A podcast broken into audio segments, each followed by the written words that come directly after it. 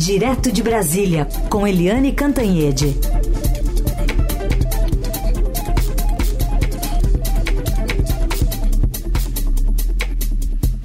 Oi, Eliane, bom dia. Oi, bom dia, Raíssa Carolina, ouvintes. Oi, Eliane, bom dia. Eu queria começar aqui com uma, um balanço seu, uma análise sobre essa passagem do presidente Lula a Nova York, a Assembleia Geral da ONU, os encontros bilaterais e como ele retorna aqui ao Brasil um pouquinho antes do que o esperado, né, por condições é, físicas. Mas que balanço você faz dessa atuação do presidente brasileiro? É, essa viagem foi uma viagem muito boa para o presidente Lula. Heisen, Carolina e ouvintes.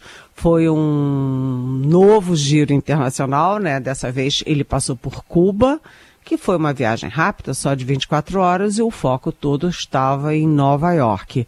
É, o discurso do Lula uh, em, na abertura da ONU foi um, considerado muito bem sucedido, tanto que ele foi várias vezes aplaudido. Não é, é habitual que a plateia da ONU interrompa os discursos com palmas, mas no caso do Lula foi, foram várias vezes.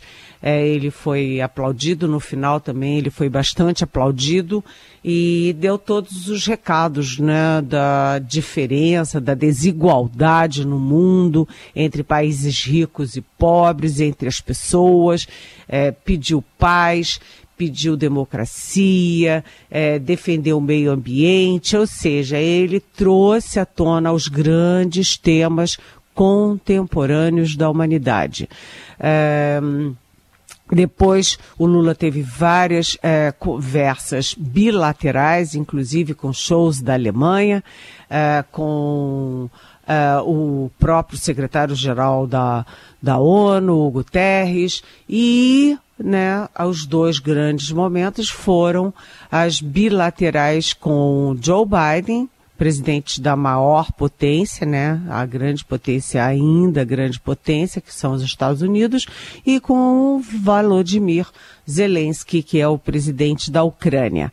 Né? Com o Biden, é curioso porque o Lula é, é, é, é, desbalanceada a relação, porque o Biden o tempo inteiro foi muito pró-Lula. Desde a eleição, os Estados Unidos estavam comprometidos com o resultado da eleição, com a eventual vitória do Lula, tanto que o Lula venceu e o Biden foi o primeiro presidente a reconhecer a vitória do Lula. Isso tudo estava combinado para fortalecer a democracia brasileira, para dar legitimidade internacional, visibilidade às eleições brasileiras né? E o Biden o tempo inteiro gentil com Lula, mas toda hora o Lula dá uma canelada nos Estados Unidos, inclusive quando ele foi à China, que é a maior adversária internacional dos Estados Unidos, o Lula deu uma canelada eh, nos Estados Unidos e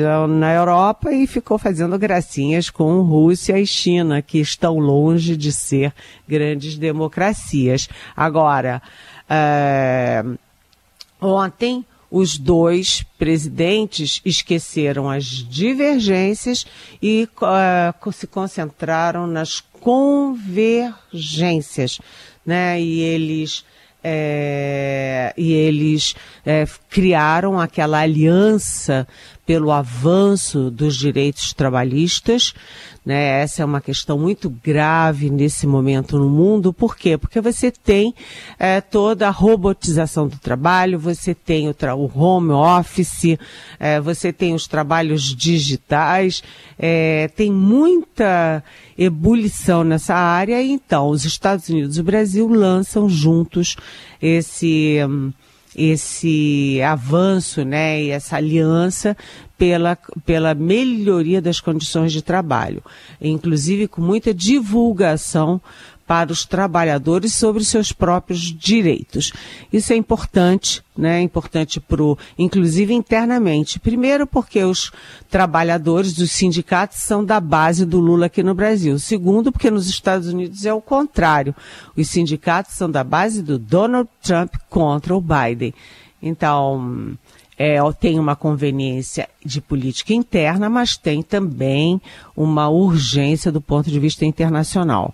É, o Lula e o Biden também trocaram informações sobre todos os temas internacionais, paz, democracia, meio ambiente, e a relação dos dois parece estar evoluindo bastante. Inclusive, houve um encontro da uh, Janja Lula da Silva, uh, primeira-dama do Brasil, com a Jill Biden, que é a primeira-dama dos Estados Unidos, e as conversas foram, to segundo todos os participantes, as conversas foram amenas, agradáveis, gentis, enfim, evoluiu bem. E teve uma grande novidade na saída do Lula aos Estados Unidos, que foi o primeiro encontro cara a cara entre Lula e e o Zelensky. O Zelensky da Ucrânia invadida, que tem muitas reservas em relação ao Lula. E, e o que, que dá para dizer desse encontro, então, Eliane? Foi gelado? a foto, né? A foto do início do encontro diz muita coisa. O Lula com a cara fechada e o Zelensky de cara fechada. Ali estava um climão, climão ruim, né? Uh, mas foi um encontro com muita gente. A gente viu que houve, acho que quatro ou cinco representantes de cada lado, né, com bastante gente, e as informações são de que os dois foram relaxando ao longo do encontro, que demorou muito mais do que o previsto, demorou em torno de uma hora, é, atrasou inclusive toda a agenda do Lula, é, mas que os dois é, conversaram civilizadamente, ou seja, o Zelensky engoliu ali as críticas que ele tem ao Lula e o Lula é, dessa vez não ficou falando besteira, tipo assim, Rússia e Ucrânia têm a mesma responsabilidade numa guerra, né, guerra, né? Então, houve aí uma a volta da discussão sobre a criação de um grupo para discutir o cessar-fogo, né? Foi uma coisa muito embrionária, valeu mais pelo encontro em si, pela disposição, pela manifestação de boa vontade.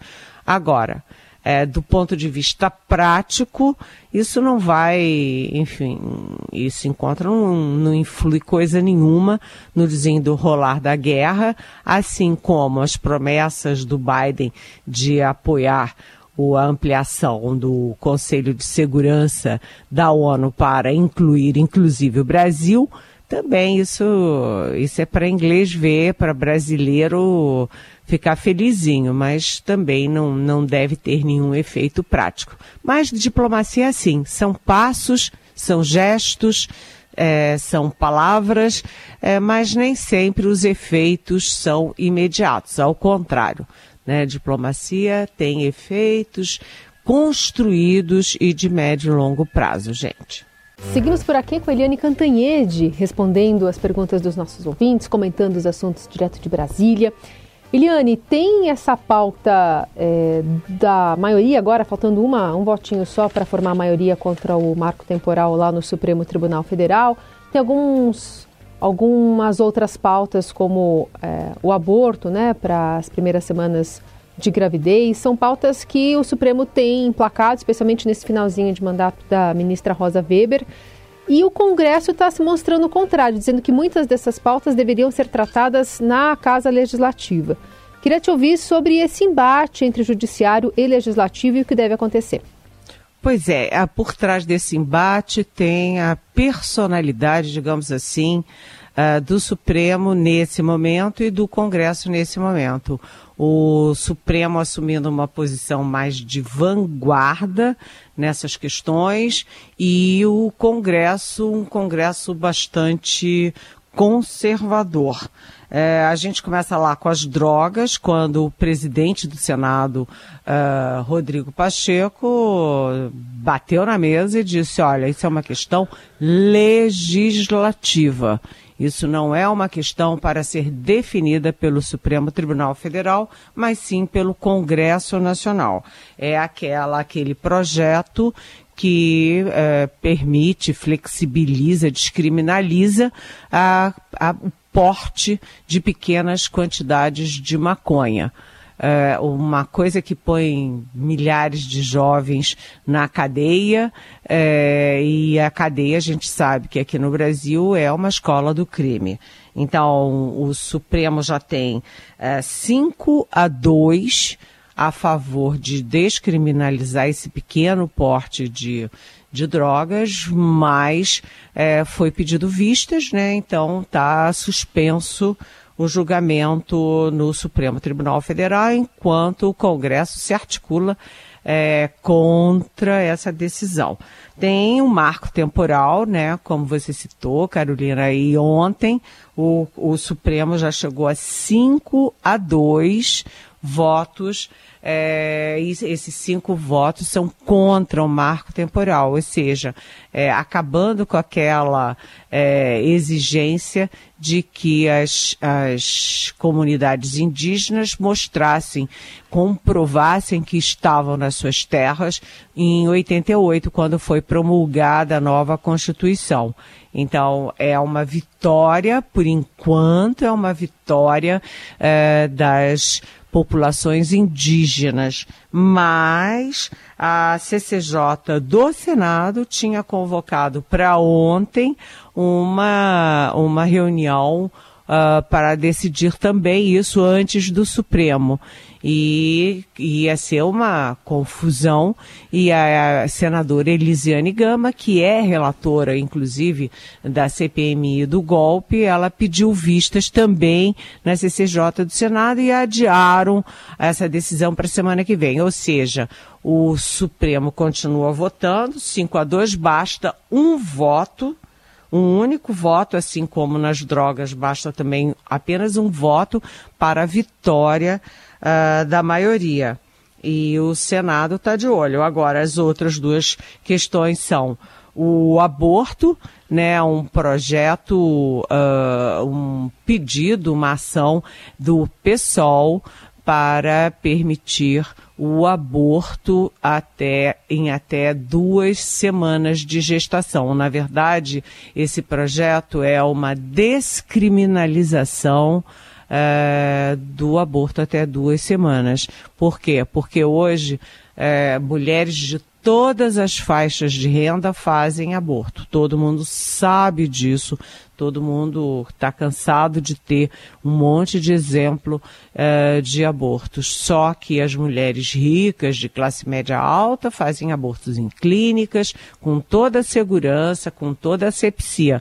Mas as pretas, as pobres, as de periferia, as indígenas fazem situações muito precárias e o alto grau de complicações, e inclusive o alto custo para o SUS, né, é, indicam que é uma realidade e não dá para ficar prendendo mulher pobre é, que faz aborto. Então, se o aborto é uma realidade, a intenção não é pró-aborto ou contra-aborto, é descriminalizar a mulher que faz o aborto e que, inclusive, como é, é clandestino, corre risco de vida.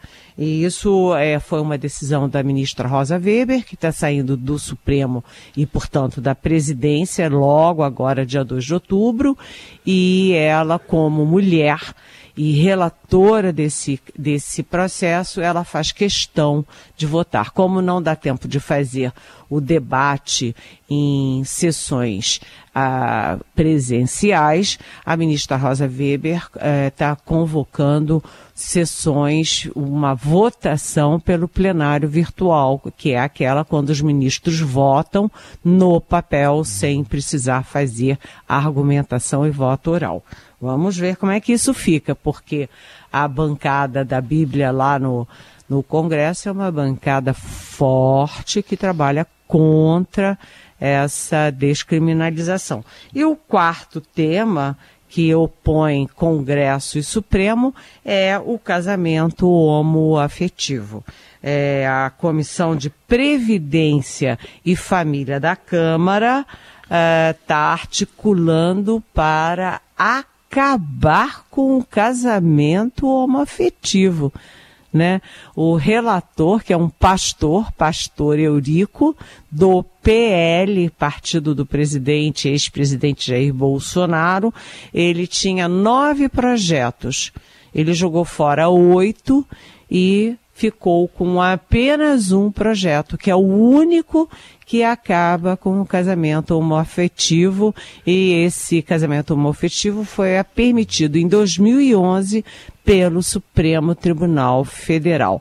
Enfim, são quatro temas que opõem legislativo e judiciário, o judiciário sempre numa posição de vanguarda e o Congresso numa, numa posição retrógrada pauta cheia. Eliane, outro assunto está movimentando esse início de dia, revelações da delação premiada, ou de partes da delação premiada do Mauro Cid, que colocam o ex-presidente Bolsonaro numa cena golpista. Pois é, né? Hoje, uh, tanto o UOL quanto o Globo uh, publicaram reportagens é, que são muito contundentes, dizendo que o tenente-coronel da Ativa, afastado da função, mas ainda na Ativa, Mauro Cid, que foi o ajudante de ordens do Bolsonaro na presidência, é, na delação premiada para a Polícia Federal, ele relatou, primeiro, que um, um uh, assessor, o Felipe Martins, que era assessor internal do Bolsonaro, foi ao Bolsonaro com um constitucionalista e com um uh, religioso, né, um, aparentemente um pastor, né? E nessa reunião, o Felipe Martins entregou para o Bolsonaro uma minuta de golpe que previa a suspensão das eleições, a anulação das eleições e dava o direito ao executivo de prender adversários. Golpe de Estado. E o pior é que o Bolsonaro levou essa minuta, teria levado, segundo Mauro Cid nessa delação, teria levado essa minuta para a cúpula militar. Reuniu os comandantes militares, ministro da Defesa, reuniu todo mundo, mostrou e o Exército disse: não, nós estamos fora, não temos nada a ver com isso. Mas o então comandante da Marinha, o almirante Almir Garnier é, disse que a Marinha estava à disposição do presidente e participaria do golpe. Então, isso é uma revelação gravíssima. Né, que deixa a Marinha numa posição muito ruim e, novamente, a defesa em posição de defesa, gente. Eliane, uma pergunta aqui da nossa ouvinte Giovana de Santo André. Ela pergunta que, graças a pastores de Santa Catarina, descobri que existe o vocabulário octilhão e seus 27 zeros. Mas várias reportagens a partir da operação também me informaram que nem toda a riqueza do planeta alcança tal cifra, ou seja, os pseudo-messias prometiam mais grana do que a soma de todos os PIBs do mundo, que não passa da casa dos trilhões. Pois bem, Eliane, minha reflexão é: assim como políticos, pastores fazem promessas inalcançáveis enganando fiéis e eleitores. E agora, com o apoio do governo, a Câmara aprovou uma PEC que amplia a imunidade tributária de igrejas, partidos e sindicatos. Até quando se legislará em prol dos mesmos grupos e fechando os olhos para abusos?